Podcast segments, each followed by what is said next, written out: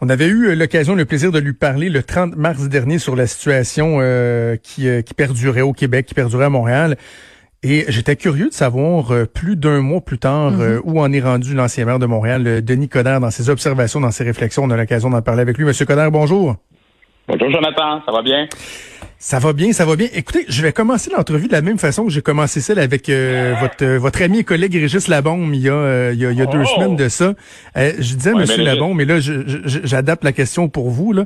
Avez-vous mal à votre Montréal en ce moment? Oui, totalement. J'ai mal à Montréal.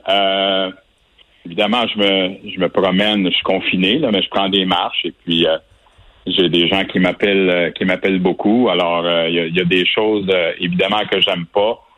non seulement on pointe une chance que M. Legault l'a dit hier, là, on, commence à se pointer du doigt. Je parlais avec plusieurs maires en dehors de la région de, Montréal et puis c'est le pas dans ma cour. Là. Mm-hmm. Ça commence à ça commence à prendre l'ampleur. Donc je m'attends à ce que les gens puissent euh, se parler, que ce soit au niveau de l'Union des municipalités du Québec ou de la Fédération québécoise des, municipalités. autrement dit, tu as, trois, quatre niveaux. Tu as le niveau, je dirais, intermunicipal. Tu as le niveau à l'intérieur même de Montréal. Tu as le niveau relation Montréal versus les, autres gouvernements. Tu as la situation des, arrondissements. Tu as une réalité économique parce que c'est bien beau se confiner, mais il faut regarder euh, aussi comment on va gérer le déconfinement et puis tout ce qui vient avec. La question de la relance économique également. Euh, les restaurateurs, tu sais, euh, dans, les pires scénarios, on parle minimum 50% des restaurants qui pourraient fermer. Euh, mhm. Il y a des gens qui ont l'impression qu'ils sont laissés à eux-mêmes. Là, c'est pas nécessairement vrai. Là, je vois M. Fitzgibbon et son groupe économique qui est vraiment, qui est comme dirait les Anglais, hands-on, qui, qui travaille en ce sens-là. Mais tu sais, est-ce qu'on a une cellule de crise à Montréal sur la relance économique? Qu'est-ce qu'on fait pour assurer aussi, euh, j'en avais parlé la dernière fois, sur la diversité euh, entre les, communautés. Euh, il y a des situations de proche de pauvreté, il y a des situations de densité.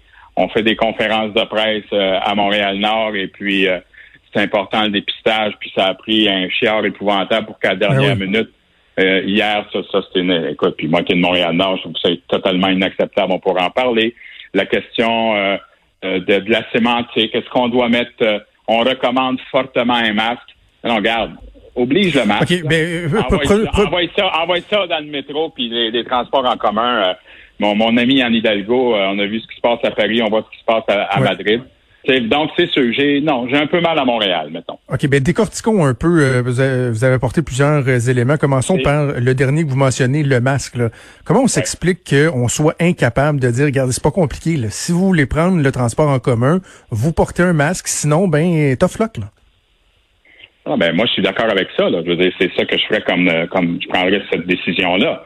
Euh, il y a des gens qui vont dire, ouais, mais il y a une question de droit. Écoute, la, la réalité, là, présentement, puis tu vois, j'apprends ce matin que, tu sais, quand on a eu le fameux rapport le vendredi euh, en fin d'après-midi sur la situation de Montréal, le, le, docteur de Serre est allé dire que M. Agoudol l'avait en milieu de semaine. Donc, avant même qu'on fasse la ça veut dire que pendant qu'on faisait une conférence de presse à Montréal, on avait ces chiffres-là entre les mains. Là, Donc, tu sais, il y a des il y, a, des questions qu'on pourrait se poser, mais il y a du monde qui se dit, regarde, on a des droits, mais dans la mesure où on a déjà pris une décision au niveau du confinement, dans la mesure où on sait qu'en matière de santé publique, si tout le monde porte des masques à l'intérieur même, tu sais, c'est pas de, relâcher sur d'autres choses. Il faut avoir la distanciation sociale, si c'est dans le coude, se laver les mains, tout le kit.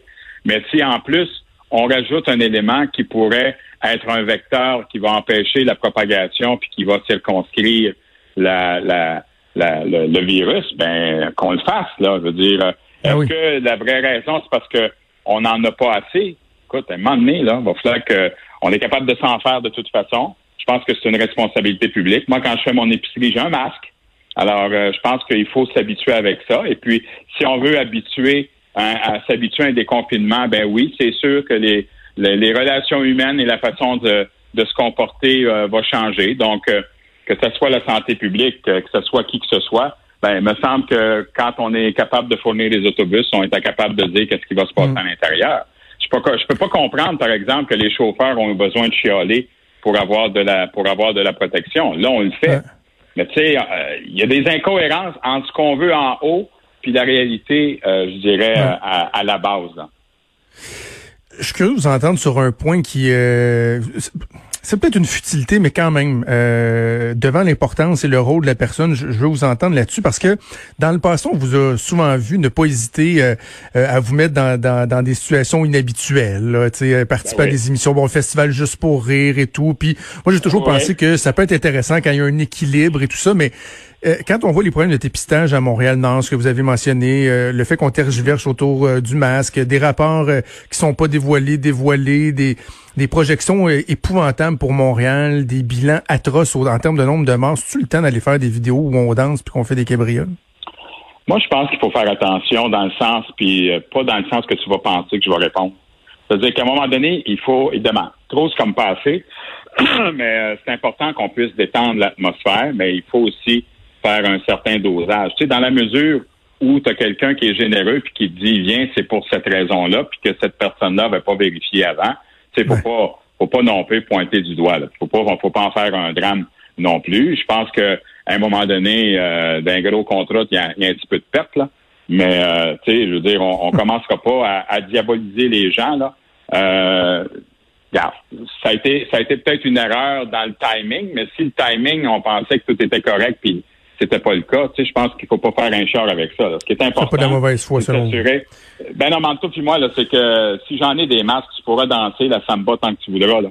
Je pense que ce qui est important, c'est juste de s'assurer que en même temps, on a la situation en main, qu'on est capable, avec en toute transparence, de donner la vérité. Mais faut pas faire non plus. Euh, je comprends que des fois, on a la page blanche faire des nouvelles, là, mais euh, je pense qu'il faut pas non plus tomber dans la démesure de ce côté-là non plus. Revenons sur euh, Montréal-Nord. Vous avez parlé du cafouillage euh, des dernières heures. De façon générale, vous avez un, attachement tout particulier à ce secteur-là de, la ville de Montréal. Là. Euh, comment, comment on s'explique le sort des gens de Montréal-Nord, à quel point ça, ça fesse fort là-bas? je pense qu'il y a... Moi, ce qui m'écœure, parce que je suis tanné, là, j'ai vécu les événements de, Villanueva et tout ça, là. Montréal-Nord, c'est pas un one size fits all, premièrement. Deuxièmement, il y a des poches de pauvreté partout à Montréal. Il y a une réalité à Montréal-Nord dans sa diversité, dans sa densité. Euh, c'est la capitale du bel âge. Il y a 26 000 personnes âgées de 65 ans et plus. Au pouce carré, il y a plus de résidences de personnes âgées que bien dans d'autres secteurs, tant à Montréal qu'au Québec. La densité fait en sorte que, écoute, même on avait une paroisse Sainte-Colette qui était euh, par, par euh, kilomètre carré une des paroisses les plus denses euh, au Québec, c'est pas au Canada. Là, Alors, il y a des réalités auxquelles on, sur le plan géographique, Montréal-Nord est aussi enclavé parce qu'on le sait qu'il y avait le chemin de fer puis Rivière, Rivière des Prairies. Toi aussi, euh, il y a plusieurs, euh, il y a une diversité. Hein? C'est le cas de la diaspora haïtienne. Et puis, mhm. euh, ces gens-là que j'adore, que j'aime d'amour, je disais toujours à la blague, j'avais été le premier maire d'origine haïtienne qui avait été élu. C'est des gens qui sont des travailleurs de santé. Hein? On parle des anges gardiens. Les anges se retrouvent là. là. Et puis, euh, mais euh, la situation euh, fait en sorte que quand tu as des situations de pauvreté, puis c'est vrai dans Maison Maisonneuve, c'est vrai dans, dans, dans tout le centre-sud, c'est vrai également dans plusieurs quartiers, même à Saint-Laurent et tout ça, que si à un moment donné, tu pas une stratégie de communication, de sensibilisation, tu sais, l'arrondissement a fait son travail, il y a eu des corridors sanitaires et tout ça, mais je vais vous donner un exemple bien précis si on se dit qu'on va faire du dépistage massif parce que maintenant la propagation est communautaire, bon ben le problème c'est que si tu vas faire du dépistage juste pour des personnes qui disent qu'ils ont des symptômes et puis que ça se donne que c'est toujours la même euh, la même communauté, ces gens-là vont se sentir ostracisés. Il y a une réalité communautaire, culturelle par rapport, parce que tu as, une certaine population immigrante, tu as une population également qui euh, peut être réfractaire face à l'institution, à l'autorité, parce qu'ils ont vécu des choses eux-mêmes euh, avant de s'en venir euh, au pays. C'est des puis, puis ce qu'il faut surtout pas faire, c'est de commencer à dire ah ben parce que vous êtes haïtien ou parce que vous êtes maghrébin ou parce que vous êtes latin, vous vous collez toutes, donc vous comprenez pas comment ça fonctionne. Non, non, il faut passer des il faut passer des messages, il faut arrêter de commencer, tu sais, au début c'était chinois, là on parlait d'autres communautés. Alors mets-toi dans la peau d'un membre de la communauté qui dit écoute, si moi je m'en vais me faire tester parce que j'ai des symptômes puis que le monde me voit, ils vont me pointer du doigt. Fait qu'il va se sentir ostracisé. Alors, c'est pour ça que moi, j'ai proposé qu'on devrait faire, quand on dit dépistage massif, puis vu qu'on a des, des cas de la COVID où tu es asymptomatique, ben, on pourrait-tu faire des cas aléatoires? Peut-être que sur le plan scientifique, c'est pas nécessaire de le faire. Mais de toute façon, un, tu veux augmenter ton échantillonnage. Deuxièmement, tu veux aussi gérer ta façon dont tu vas faire des tests. Puis il y, a une réalité psychologique, puis une réalité d'approche, puis d'atteindre les gens, puis de présence. Donc à ce moment-là, tu peux envoyer euh, comme message que ça n'a rien à voir avec euh, quel membre de communauté, c'est parce qu'on veut avoir le plus de monde possible. Donc, il faut aussi gérer la perception puis gérer la psychologie. Puis d'autres éléments, mmh. écoute, on fait une conférence de presse à, Montréal-Nord, euh, et, honnêtement, là, moi, mon, je l'ai l'information, le docteur Drouin, Santé publique Montréal, savait que lundi, c'était pour fermer. Ça a pris euh, des Christine Black, la, la mairesse de l'arrondissement, Paul Robitaille, Chantal Rouleau aussi. Bon, il y a peut-être eu euh, de, ça, ça, s'est peut-être accroché, mais Mme Rouleau a fait ses téléphones comme euh, comme ministre responsable de la, de la métropole. Puis à la dernière minute, lundi, hier, on a dit bon ben on va l'ouvrir. On, on vient promettre des autobus. Parfait, c'est correct. On va le faire mobile. Mais on peut s'assurer qu'ils sont aussi présents. Puis Montréal-Nord, là, je sais parler de personnes âgées.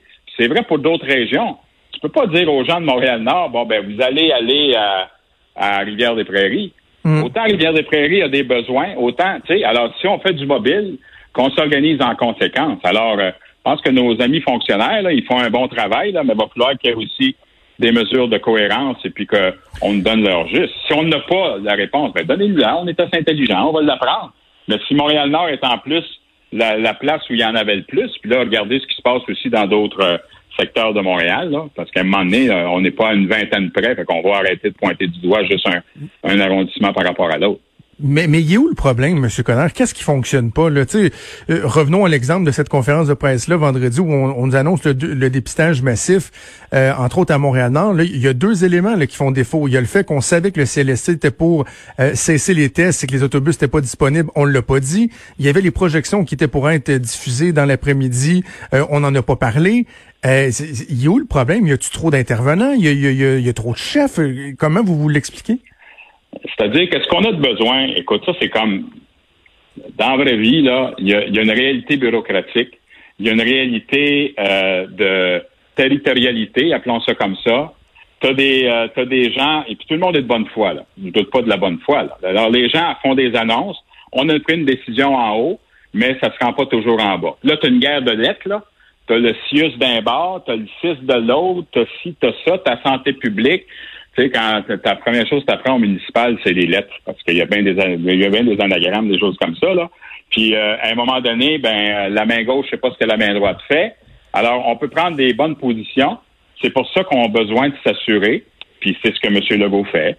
Donc, euh, sur le plan politique ou M. Trudeau. Alors, quand on prend le, le, politique est là pour challenger, les médias sont là pour challenger euh, également. Mais tu sais, si moi je vous dis, mettons tout de suite là, on va avoir des autobus, mais ils ne seront pas prêts avant jeudi.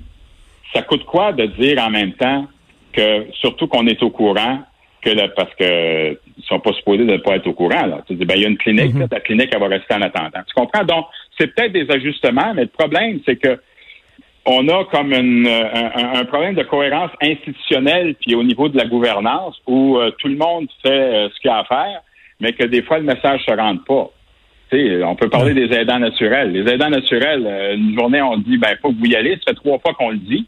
Puis là, ben, tu as des situations dans, dans certains CHSLD où on se dit, ben là, finalement, on, attendez, vous pouvez pas rentrer. alors, il faut juste s'assurer qu'à tous les niveaux, qu'on ait des paramètres de vérification. Et puis, oui, la santé fait sa job, la politique fait sa job, mais il faut poser des questions puis s'assurer que il y a des, qu'il y a des résultats au, bout de la ligne. Il faut pas pointer du doigt. Mhm. on fait tous partie de la solution. Puis ça, il faut assumer une présence. Il faut assurer euh, un moment pour euh, rassurer les gens. Et puis, tu sais, la réalité, c'est comme quand j'étais au fédéral. On, avec M. Chrétien, on, avait du fun quand on était en déficit parce qu'on disait non à tout le monde, c'était facile. Hein? Fait que, mais quand les surplus sont arrivés, ben là, on a dit, oups, là, t'es lavé, puis c'est ça. Là, tu arrives ici, on a fait un, un confinement extraordinaire. Je veux dire, euh, je, je, je suis fier et des Montréalais, je suis fier des Québécois, je suis fier des gens qui ont, démontré énormément de solidarité. Mais là, par la suite, on se dit, ben, il faut s'adapter parce que cette pandémie-là, le virus, on ne sait pas par où il va revirer à gauche puis à droite. Alors, c'est sûr que quand tu donnes, tu donnes de l'espoir d'un certain déconfinement ou d'un déconfinement certain, et que par la suite, tu es obligé de changer d'idée parce qu'il arrive telle ou telle situation, moi, je pense qu'il faut arrêter d'infantiliser les gens. Hein? Euh, pour les aînés, par exemple, on pourrait parler des aînés également. Mes propres parents ont 82, 89 ans, sont dans un duplex, puis sont, sont en santé, puis autonomes, mais il y a une, autre réalité pour les résidents. je te parlais de Montréal-Nord mm-hmm. tantôt. Donc, c'est sûr qu'il faut en même temps euh, trouver une façon de se dire, ben regardez, là, ça va marcher de même. Euh, malheureusement, ça fonctionne pas. Mais s'il y a un petit problème, puis il y a un petit slack dans la poulie, puis que euh, en deux, trois jours, tu as trois, quatre messages différents ou que tu n'assumes pas une présence puis que tu n'es pas là pour assurer les gens, ben c'est sûr qu'à un moment donné, euh, quand tu as trop de temps devant toi, tu t'imagines le pire. Et puis euh, là, ben là, les gens sont nerveux. Les gens se disent, regardez, là, j'ai beau rester à Montréal-Nord, j'ai beau aimer mon mes enfants, je, mais je vais-tu les envoyer à l'école? C'est toutes des affaires comme ça. Donc, toute la notion de déconfinement demande une présence accrue puis euh, à tous les niveaux. Et puis pour moi, là, les municipalités ont un rôle à jouer. là. C'est un gouvernement. On n'est pas des créatures des provinces. là. On est une, on est un gouvernement de proximité. Puis il faut. Je parlais hier avec mon ami Jonathan Lapierre des villes, tu sais, parce que là, je disais, écoute, euh, fait que là, tu veux pas aller chez vous en vacances, là, la guerre. fait que, ben, non, non, non, Denis, c'est pas ça, puis je te jure, puis tu sais. Alors, tu sais, c'est que moi, là, c'est drôle, hein, je ferais un, un, un, capable de zoomer en gang, là, je ferais quelque chose au niveau des municipalités, puis je dirais, regardez, là, à partir de maintenant, là, puis là, je dis pas, là, un a fait moins sa job que l'autre. Regardez, là, parlez-vous tout en gang, là, puis dites, regarde, que vous le vouliez ou pas, là, la grande région de Montréal, c'est le poumon économique. On est la locomotive, puis vous êtes les wagons. Fait ça, ça veut dire deux choses. Si la, locomotive, la locomotive fonctionne pas, les wagons avancent pas, mais si on n'a pas de wagon, on n'a pas de train. Fait que faut que tout le monde travaille ensemble. Alors qu'on s'organise, qu'on établisse déjà la relance pour l'été, puis euh, sur le plan économique. C'est le dernier point que je voulais qu'on aborde ensemble. Puis là, je vais me faire l'avocat du diable. Ok, je, suis né à Ville-la-Salle, j'ai grandi à, à, Laval jusqu'à 23 ans. Je, je, je suis pas un, un, arrondissement, la salle. La salle, c'est un arrondissement, c'est pas une ville. Oui, mais je suis né dans la région de Montréal. Ok, bon. Euh, là, je reste à Québec. J'ai travaillé pour la ministre des Régions. Puis, si je me fais l'avocat du diable, euh, je vais vous l'amener de même, OK? Est-ce qu'on devrait, ce qui se passe en ce moment, devrait amener une réflexion pour le futur sur la relation entre Montréal et les régions? Parce que je comprends qu'on veut pas que les gens des régions disent aux Montréalais, hey, restez chez vous, mais en même temps, ils se disent, pendant des décennies, vous vous êtes dit, tu sais, hey, vos éoliennes, puis vos papetières, puis vos ci, puis vos ça, on s'en balance un petit peu, puis quand on peut aller en voyage, on s'en va à Paris, puis à Cancun, puis euh, à Cuba, au lieu d'aller en Gaspésie, tu sais. Il y, a peut-être une relation à rebâtir aussi entre, le, entre ben, Montréal et ces régions. Là Mon cher, Jonathan, là, faudrait peut-être pas aller trop loin, mais dans les entre 2013 et 2017, avec mon ami Régis, au niveau de l'Union des municipalités du Québec, au niveau de la Fédération québécoise des municipalités, non seulement les régions et le Montréal ont fonctionné de façon extraordinaire, mais on a tendance à oublier parfois, peut-être parce qu'on l'utilise pas, mais on a eu un statut de métropole, on a donné de l'autonomie municipale, il y a eu trois projets de loi extraordinaires statut de métropole, capitale nationale, et puis euh, le, le, Oui, mais, mais, mais M. Coder, non, non, mais, non, mais un instant. Non, non, mais là, vous me parlez des politiciens. oui, mais c'est pas en ligne là-dessus. Là. Alors, là, un peu. Euh, on a créé une maison des régions, puis on s'est donné justement, on a dit là, la, la, la gaguerre, le Canadien nordique, je souhaite le retour des Nordiques, là, parce qu'on a besoin d'une équipe se pratiquer éventuellement, là. Mais on n'a plus de guerre là, de, de la Alors, tout le monde, tout le monde se travaille, travaille ensemble. J'ai créé une maison des régions à Montréal quand j'étais maire. Tout le monde se parlait. Alors, c'est pour ça que je te dis, parlons-nous. On a besoin de tout le monde. Tout le monde, tout le monde est de bonne foi. C'est normal que tu veuilles protéger ta, ta, ta gang, mais en même temps, il faut se parler, il faut pas partir en peur. Donc, si on, se donne tous la main, peut-être plus le coude à deux pieds à, six pieds de distance, là, mais si on fait preuve d'une solidarité, on est capable. Alors, c'est, j'ai l'impression qu'on vient un peu en arrière. Et puis, mais là, il faut que le monde se parle. La CMM a un rôle à jouer parce que 82 municipalités. Moi, là, ce qui m'inquiète, c'est que là, vous allez avoir euh, la couronne nord, la couronne sud, vous ben, hey, finalement, nous autres, là, on n'est pas Montréal. Faudrait qu'on réfléchisse, là, parce que ça n'a pas de mhm. bon sens. On fait pas partie de. Puis après, ben, tu as les régions qui disent, ben, je vous aime beaucoup, mais de loin. Mais le tourisme, l'événementiel, l'économie, on va être tous besoin de tout le monde parce que ça a l'air qu'on n'aura pas grand monde qui va venir de l'extérieur du Québec ou du Canada. Alors, on va compter sur qui? Je veux dire, on peut faire du chacun pour soi, mais c'est pas ça la réalité. Donc, il faut déjà se préparer dans un, dans un esprit de déconfinement à changer notre façon de, de faire les choses tout en ayant une certaine présence. C'est pour ça que je parlais de l'obligation du masque. C'est pour ça que je, je, parlais de toute la question de la distanciation sociale. On a, on a juste à se discipliner et à travailler ensemble, mais il faut se parler, il faut assurer une présence, puis il faut faire preuve à ce moment-là. On, on, a un rôle euh, de sensibilisation, appelons ça comme ça, pour s'assurer qu'on fasse tous partie de la solution. Mais euh, c'est pas vrai qu'on va retomber dans les dédales euh, de, de, la guerre de l'année 20. Non, non, faut pas. Faut pas, mais ce que la, la, seule chose, qu'on va terminer là-dessus, c'est que je disais, faudrait peut-être tirer des leçons pour le futur. Tu sais, qu'on maintienne ça, le, le, lien entre Montréal et les régions. Puis je parle pas juste de Montréal, Québec, je parle de Montréal, la Gaspésie, Montréal, la BTB, Montréal, la Côte-Nord, les îles de la Madeleine. Tu sais, qu'il y a plus une synergie entre, et je parle pas juste du pouvoir politique, entre les, les, citoyens de Montréal et les citoyens du reste du Québec. La synergie, la synergie, elle est là. Écoute, il y a plus de À Montréal îles. Euh, y a, on a du bleuet en masse. On a, on a du monde de la BTB. On a créé à l'époque non seulement la Maison des régions, mais on faisait une synergie pour créer des marchés interrégionaux. Donc, je pense que ça est là. Puis, écoute, euh, chaque événement est une opportunité. Chaque, euh, défi, chaque situation est un enseignement. Donc, je pense qu'il faut, faut le garder en avant. Il faut apprendre de ça. Mais c'est pas vrai que là, il y a une brisure épouvantable. Il faut se parler, mais il faut assumer et que chacun puisse jouer son rôle. On fasse en sorte qu'on envoie le message à la population. Nicolas, c'est toujours un immense plaisir. On va espérer que euh, ça s'améliore pour Montréal et qu'on puisse faire le bilan euh, et parler de la relance éventuellement euh, la prochaine fois qu'on va se parler. Merci, Nicolas. Merci, Jonathan. Ça va s'améliorer. C'est une question de temps. Faut pas lâcher, mais faut se parler. Merci, à bientôt.